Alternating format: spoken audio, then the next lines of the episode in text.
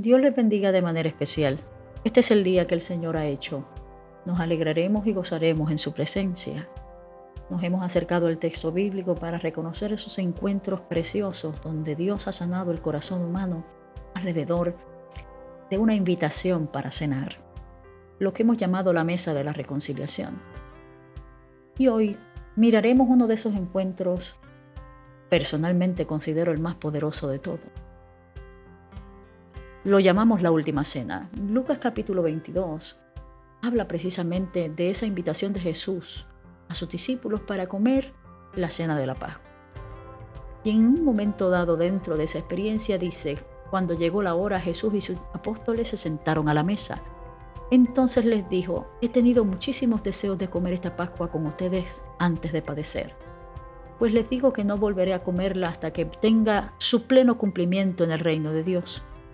Luego tomó la copa, dio gracias y dijo, tomen esto y repártanlo entre ustedes. Les digo que no volveré a beber del fruto de la vid hasta que venga el reino de Dios. También tomó pan y después de dar gracias, lo partió, se lo dio a ellos y dijo, este pan es mi cuerpo entregado por ustedes. Hagan esto en memoria de mí. De la misma manera tomó la copa después de la cena y dijo, esta copa es el nuevo pacto en mi sangre, que es derramado por ustedes. Yo creo que esa es la explicación más poderosa que se haya dado acerca de lo que significa la Pascua. Dentro del contexto judío, la Pascua significaba liberación. Tenía que ver con la emancipación, con la redención de un pueblo esclavizado a una experiencia de libertad. Y aquí Jesús les está dando la verdadera explicación, la explicación más amplia de lo que significa ese pan, esa copa, esa celebración. Jesús mismo les está diciendo a sus discípulos, mi cuerpo va a ser partido, quebrantado, como dice Isaías. Coman de él, repartan ese pan. Hablemosle a otros acerca de lo que significa comer de la experiencia sacrificial de Cristo mismo. Ahí Jesús les está diciendo, esta copa representa mi sangre, sangre que redime, sangre que libera, sangre que perdona pecados.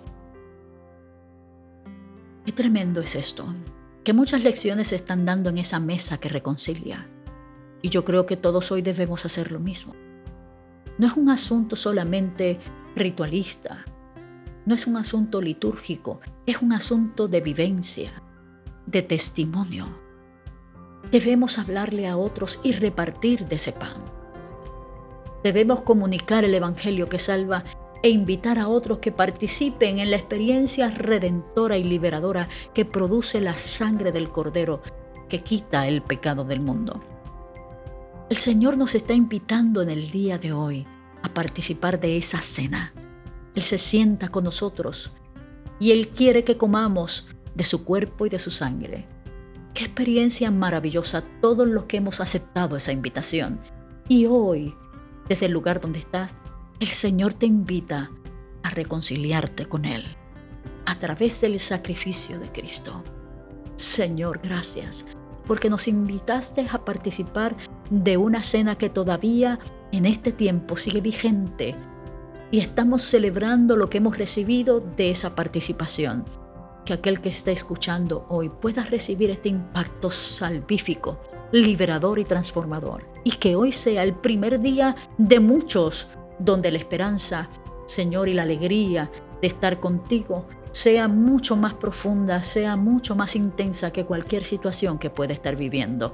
Ayúdanos, Señor, a seguir comiendo de tu pan y de tu copa. En el nombre de Cristo. Amén.